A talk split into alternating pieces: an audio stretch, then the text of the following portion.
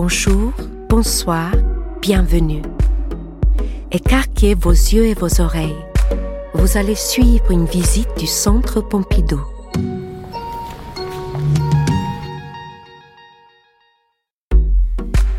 Dans le cadre de la rotation annuelle des expositions présentées dans le parcours construit autour de ces collections, le Musée national d'art moderne rend hommage à quelques-uns des grands marchands d'art moderne actifs en France de 1905 à la fin des années 60. Cette nouvelle programmation donne lieu à deux cycles. Le premier débute le 22 mai 2019 pour une durée de 20 ans. Quel est le rôle du galeriste? Quelles sont les relations qu'il peut entretenir avec ses artistes? Quelle est sa vision du marché de l'art? Ce n'est pas une définition, mais plusieurs portraits de galeristes qui ont incarné le métier que nous brosserons ici. Avec eux, nous verrons comment le rôle de marchand d'art a évolué au cours de ce premier XXe siècle. On parlera aussi des particularités uniques des galeries présentées dans ce nouvel accrochage. En bref, on évoquera ce qui a fait d'elles des intermédiaires indispensables dans l'émergence de l'art de leur époque. Julie Verlaine, vous êtes maître de conférence à l'université Paris-1 et auteur du livre Les galeries d'art contemporain à Paris, une histoire culturelle du marché de l'art de 1944 à 1970. C'est vous qui nous accompagnerez tout au long de cette émission. Alors pour commencer, selon vous, quelle serait la définition générique du galeriste au XXe siècle? Alors je dirais que un galeriste est un homme ou une femme qui a fait de son métier de rapprocher l'art, les artistes et le public en organisant des expositions et en donnant un prix aux œuvres pour qu'elles trouvent éventuellement un acquéreur, soit un collectionneur privé, soit un, soit un musée. L'accrochage commence par la présentation de la galerie Ambroise Vollard et celle de Daniel-Henri Kenweiler. Nathalie Arnoux, conservatrice au Musée national d'art moderne. Ambroise Vollard euh, n'est pas du, tout destiné à, s'intéresser à, l'art. Ambroise Vollard est un, réunionnais, donc il, est né à l'île de la Réunion sous la pression de son père, où euh, il vient à Montpellier pour faire des études de droit. Donc il, devait, il était destiné à être un, juriste. Et euh, quand il arrive à Paris, il chine dans les brocantes et euh, il commence à, acheter des, petites gravures, etc. Finalement, ça, le passionne et il commence, quand il est tout jeune, dans, sa chambre, euh, à euh, faire un peu de commerce, à acheter, revendre, acheter, revendre des, des gravures. Et il décide d'arrêter le droit et de se consacrer à la vente d'œuvres d'art. Donc il achète. Il achète beaucoup dans les brocantes. Il commence euh, à se familiariser un peu avec, euh, avec les artistes de son temps et euh, il revend jusqu'à bon il décide d'ouvrir une galerie en une petite galerie toute petite en rue Lafitte en 1893. Ariane Coulondre, conservatrice au Musée national d'art moderne, parle de Daniel Henri Kahnweiler. Il est né dans une famille euh, de la bourgeoisie juive de Mannheim, en Allemagne, en 1884, c'est-à-dire trois ans après Picasso. Il est un peu plus jeune que Picasso. C'est un jeune homme cultivé, polyglotte. Il euh, écrit et parle euh, l'allemand, l'anglais, le français. Et il vient d'une famille de banquiers. Il est apprenti banquier quand il arrive à Paris en 1902 pour parfaire sa formation dans la finance. Mais ce qui l'intéresse, c'est tout autre chose. Ce sont les musées les artistes. Il fréquente alors assidûment le Louvre euh, et euh, se passionne pour les grands maîtres, mais aussi euh, il s'intéresse à la peinture de son temps. Il va fréquenter les salons à Paris, donc le salon des indépendants, le salon d'automne. Il va s'y exercer à, regarder l'art, apprendre à regarder et notamment tous ces jeunes artistes, non seulement la génération des impressionnistes, mais aussi les artistes plus jeunes comme les fauves, euh, et va vraiment euh, prendre le virus de l'art à cette époque-là, notamment aussi par sa proximité avec euh, des artistes et aussi avec Wilhelm Oude, qui est collectionneur, compatriote allemand aussi, qui a une petite galerie et qui va l'introduire auprès de jeunes peintres. Quelles étaient les relations qu'entretenaient ces marchands avec les musées ou plus généralement les institutions publiques? Ce sont des marchands qui étaient extrêmement critiques à l'égard euh, du goût public, à l'égard de, l'État collectionneur. Euh, Daniel-Henri Kahnweiler, par exemple, disait toujours que l'État ne peut pas avoir bon goût et qu'un artiste qui était acheté par l'État, donc le bureau des travaux d'art ou, euh, des musées, était finalement en quelque sorte stigmatisé et n'était pas un artiste d'avant-garde. C'était vraiment sa manière à lui de dire que un marchand d'art dans sa manière de concevoir euh, son activité, devait défendre des artistes marginaux, des artistes non académiques, euh, et notamment des artistes qui faisaient des expérimentations plastiques euh, importantes. Et d'ailleurs, quand on regarde un petit peu les, les artistes qui ont été défendus par Vollard ou par Kahnweiler, ce sont des artistes qui étaient justement dans l'expérimentation, ce qu'on appelle donc les avant-gardes historiques, des artistes qui ont déstructuré la figuration, qui ont joué avec les couleurs, donc les fauves, les cubistes, euh, bien évidemment. Ce sont des marchands qui avaient tendance à faire des contrats avec euh, certains artistes et donc à les accompagner sur euh, une bonne partie de leur carrière avec l'idée que euh, ce soutien par le contrat devait les aider aussi à créer de manière plus sereine puisqu'ils n'avaient pas donc le soutien de, l'académie ou, de commandes publiques. Ils choisissaient les, les, artistes selon leur propre goût et donc il y a une affirmation aussi très forte chez ces marchands de leur goût personnel comme étant un goût pionnier qui serait ensuite reconnu plusieurs générations plus tard par le musée euh, et puis par donc le grand public. Comment on peut expliquer ce goût sûr justement? Est-ce qu'on peut aussi expliquer ça par l'environnement euh, social dans lequel il gravitait? Oui, c'était euh, effectivement des gens qui, d'une part, souvent avaient quand même des années et des années de pratique des musées, d'intérêt pour la peinture. Donc, souvent, ce sont des collectionneurs eux-mêmes. Hein. Vollard a, plusieurs fois dit qu'il n'avait pas du tout envie de vendre les tableaux euh, qu'il préférait, qu'il avait très envie de les mettre euh, dans sa galerie et même dans sa maison. Donc ils ont un tempérament de collectionneur euh, et ils ne montrent que ce qu'ils aimeraient garder pour eux-mêmes, ce qui est un peu paradoxal parfois. Ils ont aussi autour d'eux des amis artistes. Hein. Ce, sont des, ce sont des directeurs de galeries qui sont en réalité complètement intégrés au microcosme euh, parisien euh, et très cosmopolite de la création du début du XXe siècle tout en n'étant pas complètement intégrés, c'est-à-dire que les artistes vivaient à Montmartre et à Montparnasse, les galeries étaient plutôt dans les beaux quartiers, donc il y a quand même aussi une différence euh, géographique, spatiale à Paris. Néanmoins, ils sont très proches et des liens d'amitié existent entre eux et les artistes qu'ils défendent.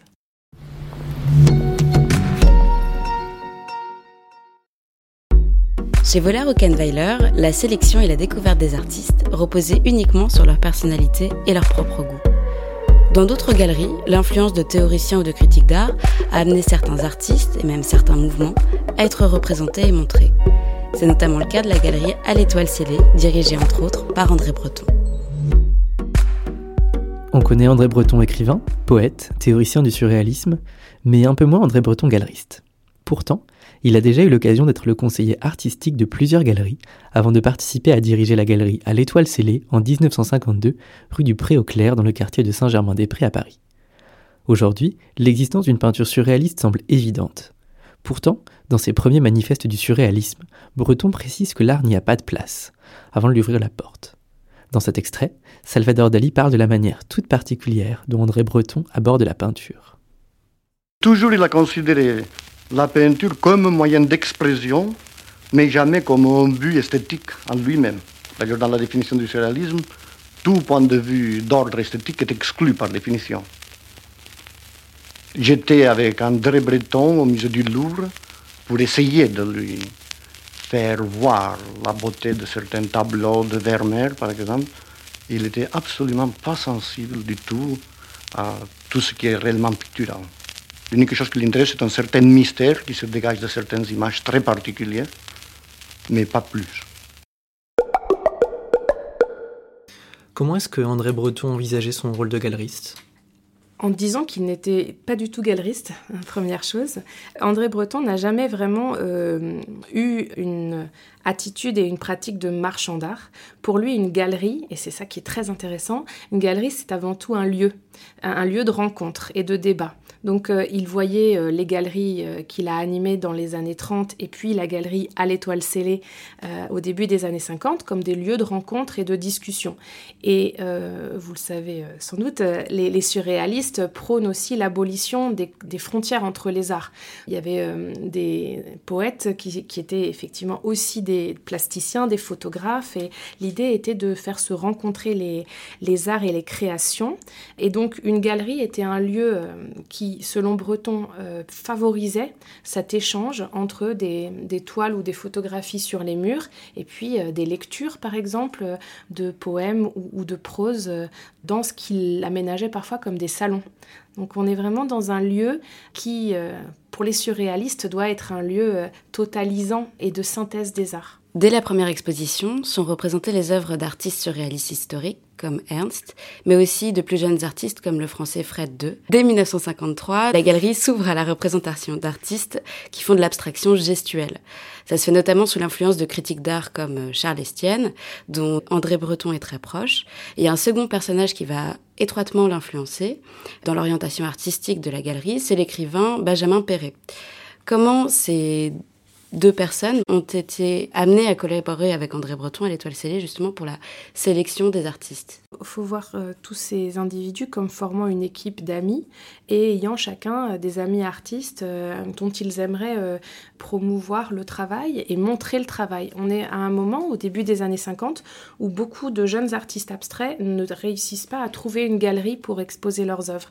Et donc Charles Estienne, notamment, un critique d'art effectivement plus jeune hein, que, que Breton, avait cette envie de montrer et d'écrire des choses sur certains jeunes artistes de sa génération dont il trouvait le travail euh, très intéressant, des artistes qu'on appelle aujourd'hui les abstraits lyriques. Il y a vraiment une rencontre d'opportunités euh, entre euh, Breton et Estienne. Estienne comme critique d'art qui va défendre ce groupe de jeunes artistes et Breton qui va les accueillir dans ce lieu tout en trouvant qu'il y a une continuité entre ce qu'ils font et le surréalisme historique.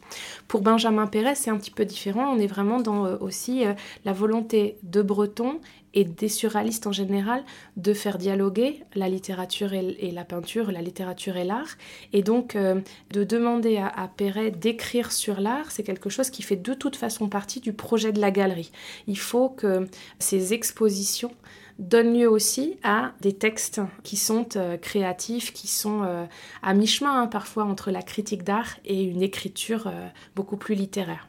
Et est-ce que ce fonctionnement en équipe, qui est du coup très différent de ce que vous avez décrit avant pour euh, la galerie Ambroise Vollard ou celle de Ken Weiler, est un changement qui est relatif à un changement de génération? Je ne pense pas. Il y a toujours eu dans l'histoire des galeries d'art, l'histoire du marché de l'art, des petites galeries avec un fonctionnement plutôt collectif et des grandes galeries avec un fonctionnement plutôt entrepreneurial, avec euh, souvent un directeur qui est le patron de la galerie.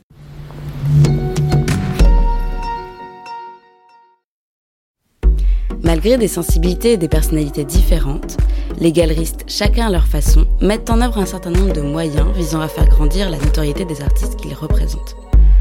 Comme nous allons le voir, on retrouve par exemple chez les galeristes Jeanne Bûcher et Louis Carré cette grande différence de caractère et de moyens mis en place, pourtant au service d'un objectif similaire. Quels galeristes étaient euh, Jeanne Bûcher et Louis Carré? Est-ce que vous pouvez nous décrire en quelques mots comment fonctionnaient leurs galeries respectives? Ben, Effectivement, ce sont deux galeries qui sont très différentes par leur fonctionnement et deux galeristes très différents à la fois dans leur personnalité, dans leurs valeurs et dans leur relation aux artistes. Alors, Jeanne Bûcher d'abord, c'est quelqu'un qui euh, vient d'Alsace, qui a toujours euh, regardé euh, vers la culture germanique, qui parle allemand et qui donc a, aussi des, des, affinités avec des artistes allemands des avant-gardes historiques et qui a créé sa galerie à Paris dans les années 20. Marjolaine Bezard, conservatrice au Musée national d'art moderne. Jeanne Bûcher, c'est une femme très informée, puisqu'en fait, euh, par son activité de libraire et de librairie, ça montre qu'elle a un goût pour la lecture, donc elle est très informée de toute l'actualité culturelle. Comme elle est à Paris aussi, elle, fréquente effectivement les galeries, les ateliers. En fait, elle est introduite auprès de Kandinsky par euh, Christian Zervos. Son réseau. Euh, à la fois amical et en même temps professionnel se monte de plusieurs façons. À la fois, c'est les artistes qui amènent d'autres artistes, comme le cas de l'URSA qui va amener Leipzig au début. Mais bon, elle, aussi se tient énormément au courant de l'actualité. C'est comme ça aussi qu'elle repère Giacometti, qu'elle ne pourra pas garder dans, sa galerie, puisque c'est Pierre Loeb qui va le récupérer.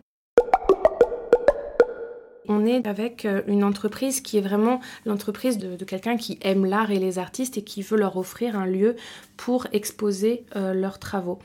Jeanne Buchet a aussi cette particularité que sa galerie donc d'avant-garde est aussi un lieu d'édition d'art. Elle conçoit une, de façon très étroite la présentation d'expositions, par exemple de Max Ernst ou des surréalistes en général, et euh, la hum, réalisation de livres qui aujourd'hui sont considérés par les bibliophiles comme des livres très très importants de l'édition d'art française des années 20 et des années 30.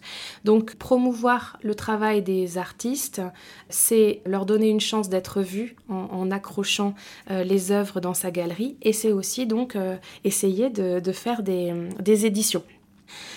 Euh, Jeanne Bûcher est très proche des artistes. Elle a des discussions, on a conservé certaines archives, hein. elle a des discussions euh, euh, très poussées sur l'art, sur la création, et elle est très engagée dans la promotion et l'aide aux artistes. Et elle regarde aussi vers les, vers les États-Unis, puisqu'elle est une des toutes premières à faire un grand voyage aux États-Unis juste après la Seconde Guerre mondiale. Elle est alors complètement auréolée aussi de son programme d'exposition pendant la Seconde Guerre mondiale elle fait partie des galeries qui ont résisté, euh, entre guillemets, hein, et qui ont quand même continué à proposer un programme d'exposition euh, d'art que le, nazisme avait qualifié d'art dégénéré. C'est quelqu'un qui continue à travers la Seconde Guerre mondiale tout en évidemment en ralentissant son travail, qui résiste à sa manière et puis qui part ensuite aux États-Unis pour un voyage qui lui fait découvrir une autre manière de, de, vendre l'art. Louis Carré, lui, à contrario, sans vouloir trop euh, forcer le trait, est plutôt un entrepreneur. C'est quelqu'un qui a une formation euh, intellectuelle très poussée, il a fait un doctorat de droit, et donc il a une première vie comme juriste. Et puis dans un deuxième temps, il est aussi amateur d'art et il se dit qu'il va ouvrir une galerie, d'abord en association avec un grand spécialiste euh, d'art africain qui s'appelle Roland Balaï, et puis ensuite tout seul. Et il commence à mélanger la présentation d'art primitif avec la présentation d'art contemporain. Il se lie d'amitié avec Fernand Léger, avec Jacques Villon, et il ouvre sa galerie à l'art, alors pas forcément très avant-gardiste hein, pour les années 30 et les années 40, mais un art euh, cubiste, post-cubiste, qui l'intéresse beaucoup. Et c'est quelqu'un qui va avoir une grande galerie hein, par opposition à Jeanne Bûcher qui a une toute petite galerie euh, qui dort au-dessus de sa galerie et qui finalement euh, voilà n'a pas une, activité économique d'ampleur. Christian Briand, conservateur au Musée national d'art moderne. Il y a un côté très moderne, effectivement, chez, chez Louis Carré, qui découle aussi de ses partis pris, hein, de ses choix, en ne s'intéressant pas particulièrement à, l'avant-garde pure et dure. Il, élargit sa clientèle, ce qui permet des revenus sans doute plus confortables que ceux dont, bénéficiait euh, Jeanne Bûcher, et donc un fonctionnement de type euh, davantage entrepreneurial, effectivement. On peut aussi parler des filiales, euh, notamment enfin, de la filiale new-yorkaise, puisque Louis Carré fait partie de ces galeristes parisiens qui ont tenté l'aventure américaine en ouvrant une galerie à New York entre 1949 et, et 1952 la galerie Le Carré n'est pas du tout une galerie à taille humaine, euh, contrairement à celle de Jeanne Bûcher. Et pourtant, dans leur rôle de galeriste, ils sont là pour accompagner l'artiste et tendre à accroître euh, la notoriété de leurs œuvres. Quels sont les procédés qu'ils mettent en place? Ils ont recours tous les deux aux, deux mêmes procédés principaux, à savoir euh, l'exposition et l'édition, avec des moyens différents, ça c'est sûr. Donc euh, exposer les, œuvres des artistes, souvent des œuvres qui viennent tout juste d'être euh, réalisées. Pour ces deux galeries, on est vraiment dans, dans une démarche de promotion de l'art le plus récent. L'exposition est conçue comme un moment où euh, le public peut prendre connaissance euh, de la création euh, contemporaine et aussi un moment de, voilà, de, lien entre l'atelier de l'artiste et le futur appartement du collectionneur. Et donc parfois, que ce soit à la galerie Jeanne Bûcher ou à la galerie Le Carré, certaines œuvres, ce sont leurs seuls moments d'exposition publique. L'idée est toujours d'accompagner, autant que possible, ces expositions de euh, publication. Donc souvent des petits catalogues ou alors des livres de critiques d'art avec euh, pour tous les deux la conviction que l'exposition étant éphémère, il faut qu'il y ait des traces qui en restent pour les, générations suivantes et que donc euh, il est très important qu'on consigne par écrit des choses, et notamment la liste des œuvres présentées dans une exposition. Jeanne Bûcher et Louis Carré définissent leur métier comme un métier d'aide aux artistes. Et parfois, d'ailleurs, euh, il y a cette expression qui vient d'Hollywood, qui est euh, celle d'être un impresario des artistes, qui apparaît à ce moment-là, à la fin des années 30, et puis surtout après euh, la Seconde Guerre mondiale. Louis Carré, impresario des artistes mais un pressario très particulier, de par la nature des liens qu'il unissait aux artistes qu'il représentait. Ici, un extrait d'un entretien avec Patrick Bongers, petit-fils de Louis Carré. Les liens qu'il entretenait avec les artistes, c'était des liens assez proches? Vous pensez qu'on peut parler de liens amicaux? Je, pense que de toute façon, quels que soient les gens dans cette profession aujourd'hui ou, ou, dans le passé, les liens que nous avons avec les artistes sont des liens de confiance et des liens amicaux. Sinon, ça ne peut pas fonctionner. On n'est pas dans des structures euh, qui sont strictement des rapports commerciaux euh, durs. Il y a forcément quelque part, si vous voulez, des liens amicaux. Alors, ce qui est intéressant aussi, c'est que toute la correspondance qu'il y avait à l'époque, elle est forcément archivée. Et là, on voit, par exemple, dans les courriers qu'il échange avec des gens comme Estève, avec des gens comme Léger, avec des gens comme euh, comme Bazaine, on voit qu'effectivement, il y a des liens qui sont très profonds et, et des réflexions intellectuelles qui, qui, qui, qui poussent à, à, une, à, une, amitié quelque part, incontestablement. Ouais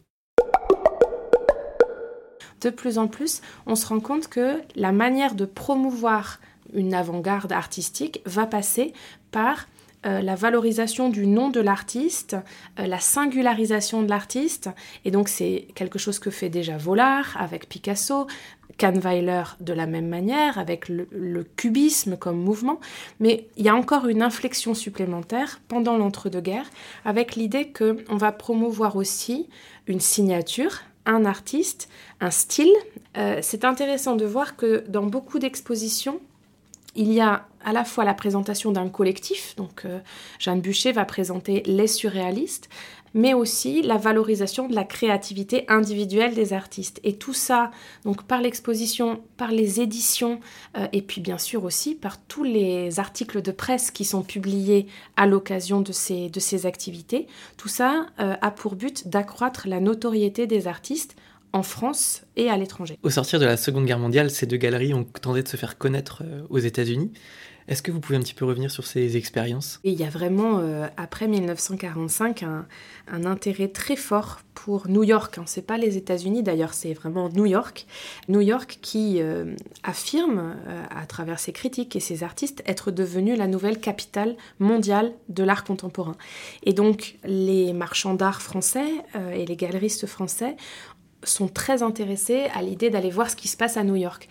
Il faut aussi imaginer qu'on sort d'une période longue d'années noires où il n'a pas été possible euh, de circuler librement, où beaucoup de Français ont été à New York mais euh, en exil, euh, forcés, poursuivis, persécutés. Et donc il y a aussi l'idée qu'on va essayer de rétablir les relations entre Paris et New York sur fond de très grandes rivalités au sein du marché de l'art.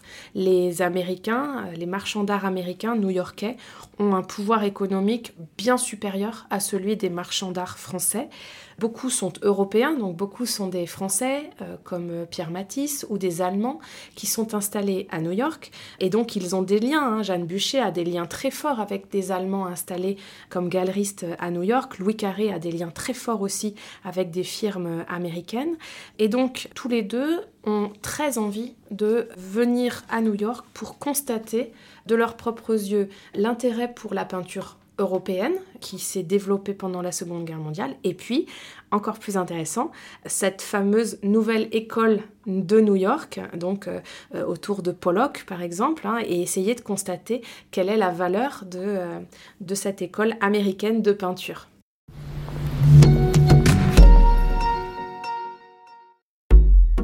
Les galeries peuvent fédérer des mouvements artistiques ou participer à les renforcer. Elles offrent à leurs artistes un lieu où être découverts, mais également l'opportunité d'être achetés par des collectionneurs privés ou des institutions. Chacune à leur façon, la galerie Daniel Cordier, la galerie Denise René et la galerie de France endossent ce rôle essentiel. Daniel Cordier ouvre sa galerie en 1956 rue de Duras dans le 8e arrondissement de Paris, avant de déménager rue Miroménil dans le quartier de la Boétie, Faubourg Saint-Honoré. Avant d'interrompre ses activités de galeriste en France en 1963, il ouvre une première galerie à Francfort entre 1958 et 1962, et puis une deuxième galerie à New York entre 1960 et 1965.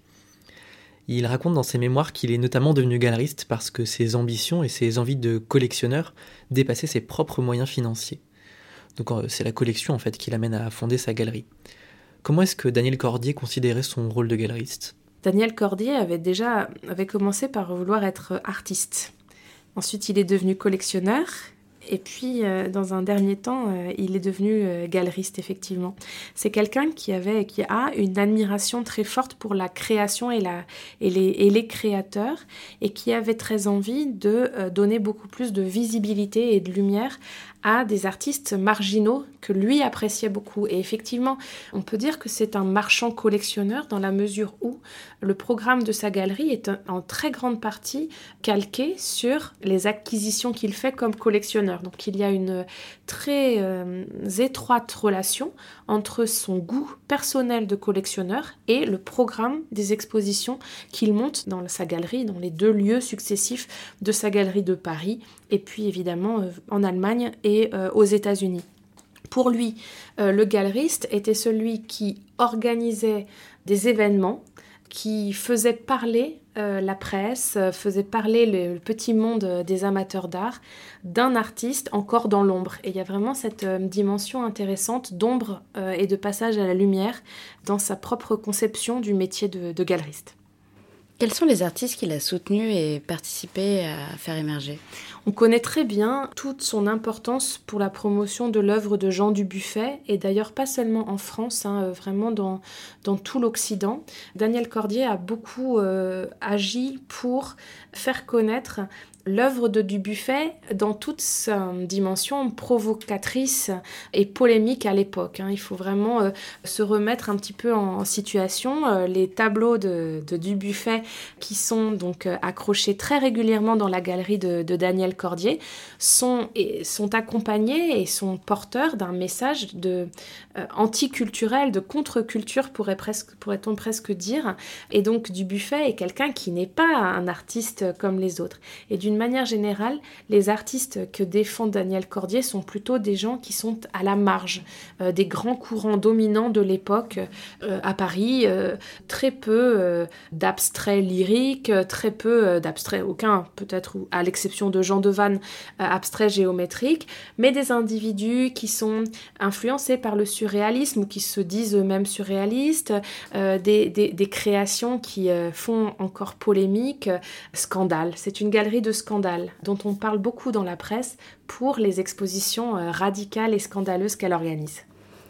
Est-ce qu'il cherchait le scandale ou est-ce que c'était quelque chose qui était, entre guillemets, euh, obligatoire au vu de la sélection qu'il faisait par juste par goût. Le scandale naissait de, des choix euh, qu'il faisait d'œuvres de, d'œuvres à, accrocher et à présenter.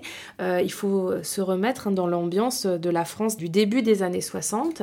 Il y a un fort conservatisme euh, dans la presse généraliste, peut-être un petit peu moins dans certaines, certains organes de presse spécialisés, mais d'une manière générale, les œuvres qui sont présentées par Daniel Cordier sont très très loin de faire consensus.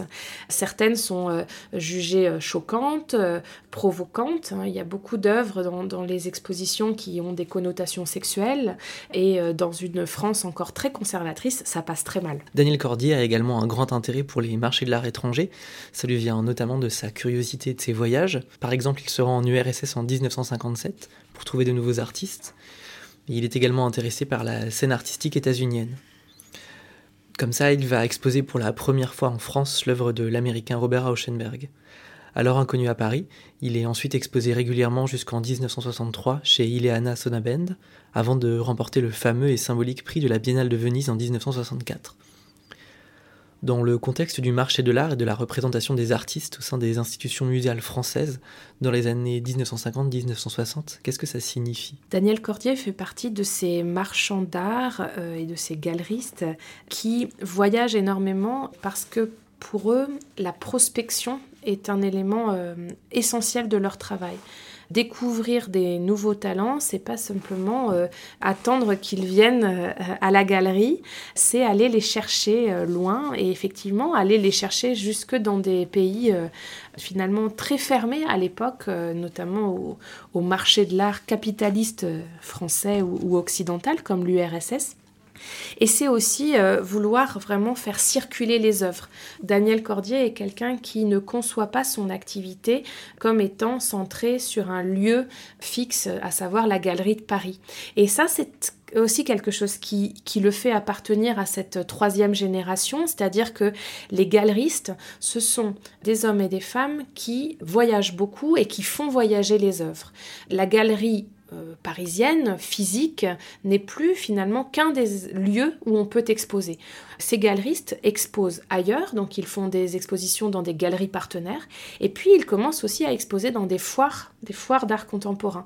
Et donc euh, Daniel Cordier accompagne et, participe de ce grand mouvement d'intensification des circulations des œuvres d'art.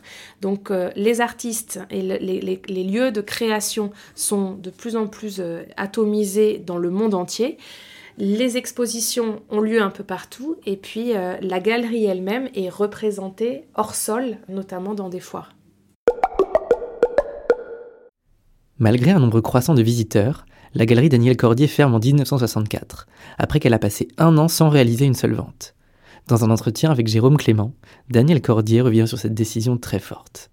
Je me suis dit, mais au fond, où je continue, mais si ça dure longtemps, eh bien, je vais revendre tout ce que je possède. Et alors, pourquoi j'aurais fait ça Et finalement, j'ai décidé d'arrêter, de tout garder, des, billets d'œuvres, et, et d'arrêter. Et je ne l'ai jamais regretté. Peut prendre maintenant l'exemple de Denise René. Elle ouvre sa galerie en juillet 44 au 124 rue de la Boétie à Paris. Plus tard, en 1966, elle ouvre un nouvel espace boulevard Saint-Germain.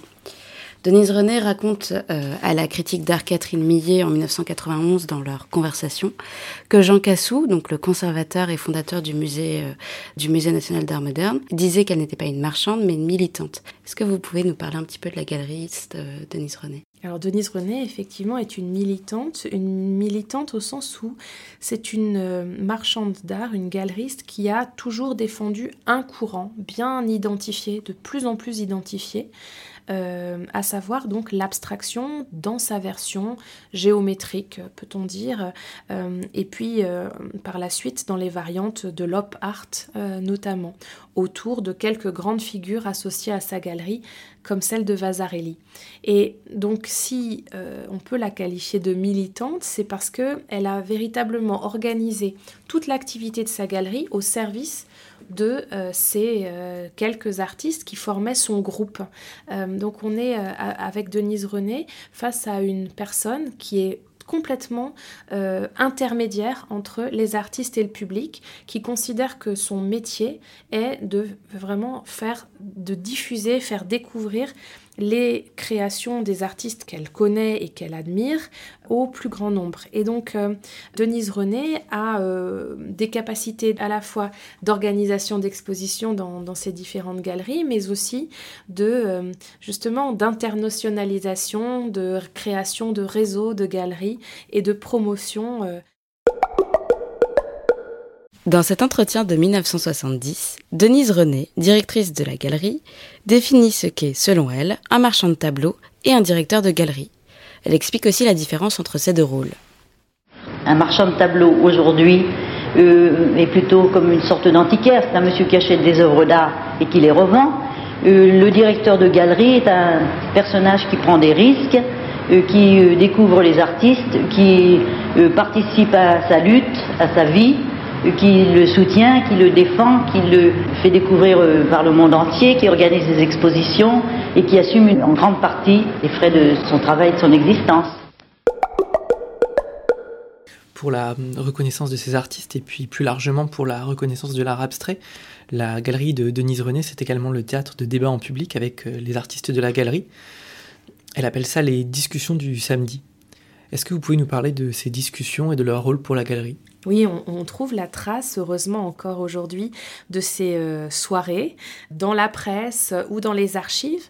Celles et ceux qui y assistaient euh, étaient toujours très frappés par euh, la violence finalement des débats. Et c'est vrai que dans les, à la fin des années 40 et au début des années 50, l'art fait vraiment débat et l'art abstrait fait débat à Paris. Et il faut imaginer quelque chose qui se produit pas peut-être plus ou plus assez euh, aujourd'hui. Il faut imaginer donc euh, des rassemblements pour discuter de partis pris esthétiques et notamment donc euh, discuter entre tenants de la figuration et tenants de l'abstraction. Il y avait une très grande violence des débats esthétiques, il y avait des groupes, il y avait des exclusions à l'intérieur de ces groupes, etc. Et donc la galerie Denise René est l'un des lieux à Paris dans ces années-là où ce font ces discussions. On voit bien à quel point finalement les galeries, et celles-là en particulier, se sont aussi imposées comme des lieux de débat et pas seulement des lieux d'exposition. Euh, le silence dans les galeries, c'est quelque chose qui vient bien plus tard. À cette époque-là, euh, quand on fait des discussions, tout le monde parle. Parfois, c'est un véritable brouhaha et certaines de ces soirées du samedi se sont finies avec intervention de la police et euh, dissolution de la manifestation. Son combat pour la diffusion et la reconnaissance de l'art abstrait est entier et il va même au-delà de l'exposition de ces artistes et de la jeune création. Par exemple, en 57, elle organise une rétrospective Piet Mondrian. Quelques mois après, elle propose une exposition monographique consacrée à Joseph Albers, qui est un peintre abstrait et une figure professorale du Bauhaus, alors qu'il est relativement méconnu en France. Les exemples comme cela sont nombreux. Qu'est-ce que ça veut dire du rôle de la galerie par rapport aux institutions françaises dans les années 50 Ce sont des expositions qu'elle imagine comme des expositions que le musée devrait faire. Pour elle, les musées, et en particulier les musées français, euh, sont euh, très en retard dans la présentation de la création euh, moderne et, contemporaine. Et il est temps que les musées prennent conscience de l'importance de de certains artistes. Donc c'est une prise en défaut du musée qu'elle veut démontrer, et puis elle veut aussi, d'une certaine manière, se substituer au musée. Si euh, le Musée national d'art moderne ne présente pas Mondrian, je vais le faire dans ma galerie, ma petite galerie privée, avec les moyens qui sont les miens, et je vais quand même faire venir des euh, chefs-d'œuvre des différents euh, musées euh, du monde entier. Et donc, elle a toute une politique qu'on qualifierait aujourd'hui de muséale quand elle rassemble ces tableaux qui ne sont pour beaucoup pas à vendre, mais qu'elle présente au public français dans un souci de montrer ce qu'il devrait regarder, être en capable de regarder au musée. La Galerie de France a été fondée par l'industriel Paul Martin en 1942, rue du Faubourg Saint-Honoré à Paris. En 1951, elle est reprise par Gildo Caputo et Myriam Prévost. Dans son article consacré aux coulisses de la jeune peinture, paru dans Le Monde en février 1960, Daniel Hunebelle décrit la Galerie de France comme une écurie professionnelle. D'ailleurs, dès les années 1950, la Galerie de France devient une véritable institution. Ses expositions rythment la vie parisienne. Aussi, ces expositions sont l'occasion pour l'État d'acheter un certain nombre d'œuvres d'art vivant. Quelles sont les œuvres qui ont pu intéresser l'État et qui venaient de la, Galerie de France, par exemple? La Galerie de France était euh, la galerie qui représentait euh, ceux qu'aujourd'hui on considère comme les grands abstraits lyriques, euh, notamment Pierre Soulages, bien sûr, Hans Hartung, Zhao Wuki, et toutes ces œuvres hein, qui sont présentées dans l'accrochage actuel ont été achetées par l'État et par le Musée national d'art moderne à la Galerie de France, qui est devenu un interlocuteur important au moment où il s'agissait justement d'acheter un petit peu plus d'œuvres récentes et d'œuvres abstraites. La Galerie de France était donc devenue une institution euh, importante dans la mesure où beaucoup d'œuvres, surtout dans la seconde moitié des années 50, dans une exposition étaient vendues non seulement à des grands collectionneurs privés, mais aussi à des grands musées dans le monde entier. Hein. les musées euh, alors français, le, Musée national d'art moderne, le Musée d'art et d'industrie de Saint-Étienne, et puis euh, des musées américains, des musées norvégiens, scandinaves en général, euh, achetaient des œuvres euh, assez nombreuses à la Galerie de France. Est-ce qu'on peut considérer que la Galerie de France avait une force prescriptrice? En tout cas, les expositions organisées par la Galerie de France étaient considérées comme ayant nécessairement une qualité importante et comme étant potentiellement pour l'État et pour euh, euh, le Musée national d'art moderne un réservoir d'œuvres qu'on pourrait acheter. Le souci, c'est que non pas qu'elle n'ait pas été prescriptrice, c'est que les prix se sont envolés et que euh, très vite, les achats publics n'ont pas pu se faire car les prix de ces œuvres, les toiles de Soulage, de Hartung, de Zhao s'étaient envolés et n'étaient plus accessibles pour les budgets publics.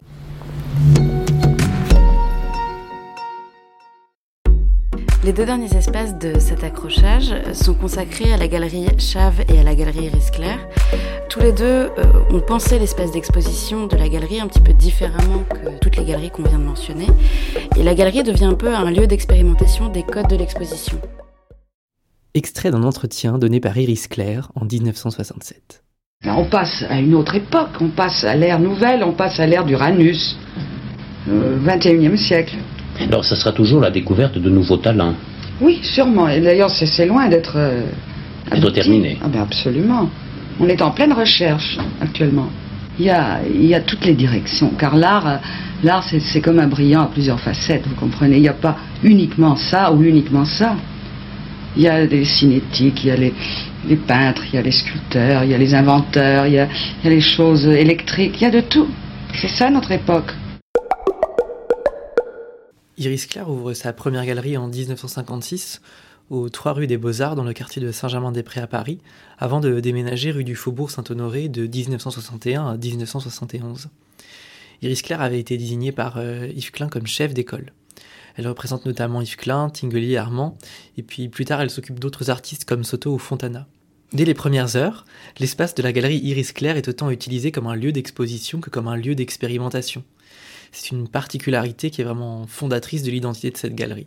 Est-ce que vous pouvez nous parler de quelques-unes de ces expérimentations mises en place par Iris Clair Iris Claire avait une conception très ouverte euh, de son métier de galeriste et de ce qu'on pouvait faire dans une galerie.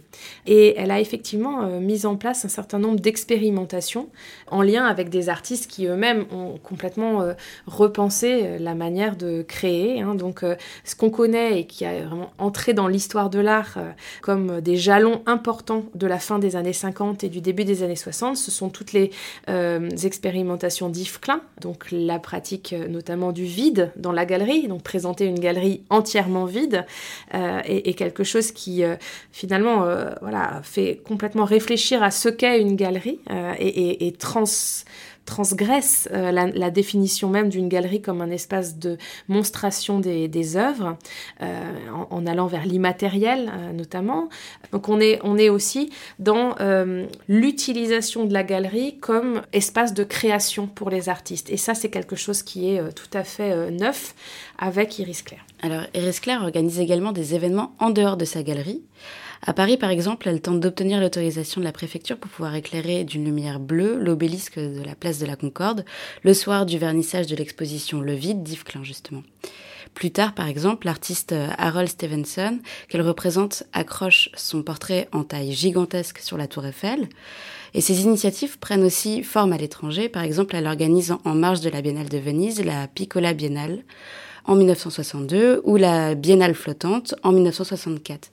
Qu'est-ce qui motive son intérêt pour ces expositions expérimentation on a parfois dit que Iris Claire était euh, une galeriste euh, avant-gardiste dans la mesure où effectivement euh, son intérêt principal, notamment dans la première partie de, sa, de son activité dans les années 56 à 61, a été de subvertir les codes de sa profession et de euh, être toujours dans, le, dans une activité décalée. Alors, décaler l'activité, c'est notamment sortir de la galerie comme lieu euh, traditionnel, donc euh, organiser des événements et non plus seulement des présentations, et donc jouer sur le scandale, jouer sur finalement des, choses qui la rapprochent hein, des artistes qu'elle représente, qui vont les premiers expérimenter les happenings et autres autre manière euh, de faire euh, art d'une manière un petit, peu, un petit peu différente, souvent éphémère. Donc il y a aussi une réflexion sur